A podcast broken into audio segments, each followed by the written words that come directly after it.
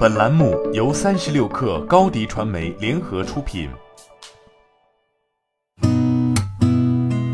八点一刻，听互联网圈的新鲜事儿。今天是二零二一年六月十六号，星期三。你好，我是金盛。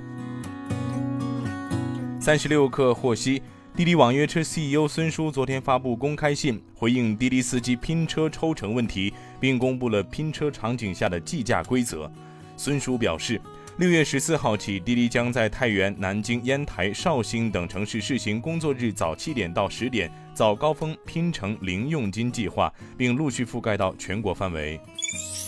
据报道，小米在官方网站发布大量自动驾驶领域相关职位，包含数据平台、车载基础架构、决策规划、毫米波算法、开发工具、前端平台开发、嵌入式软件。控制、感知、高精地图、仿真平台等共二十个岗位。网站显示，上述岗位工作地址均为北京海淀，且每一项岗位信息前都标注了“吉”字。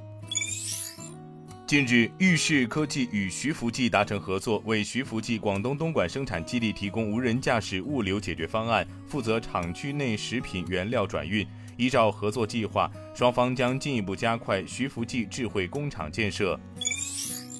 苏宁易购昨天跌停，一机构卖出一点一九亿元，深股通卖出一千四百九十七万元，并买入两千二百六十八万元。此前，公司公告披露，大股东张近东所持百分之五点八股份被北京市第二中级人民法院司法冻结，第三大股东苏宁电器集团因部分股票质押式回购交易被平仓一千万股。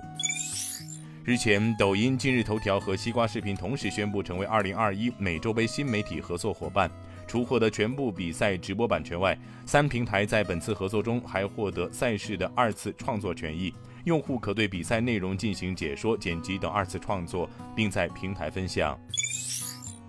Boss 直聘研究院近日发布了2021应届生就业趋势报告，报告显示，相较2020年，应届生求职招聘市场明显回暖。截至五月，二零二一年应届生招聘规模同比增幅达到百分之五十二点五。随着经济持续复苏，大中小型企业的应届生招聘同比增幅均超过百分之四十，其中万人以上规模的大型企业应届生需求量同比增幅达到百分之五十九点六。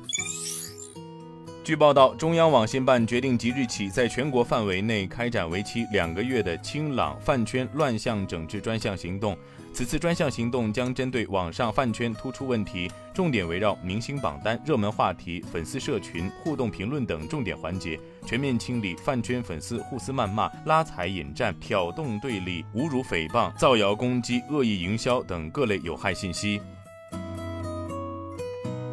本节目由天眼查旗下一个有标准的企业服务平台天眼祈福冠名播出。今天咱们就先聊到这儿，我是兴盛八点一刻，咱们明天见。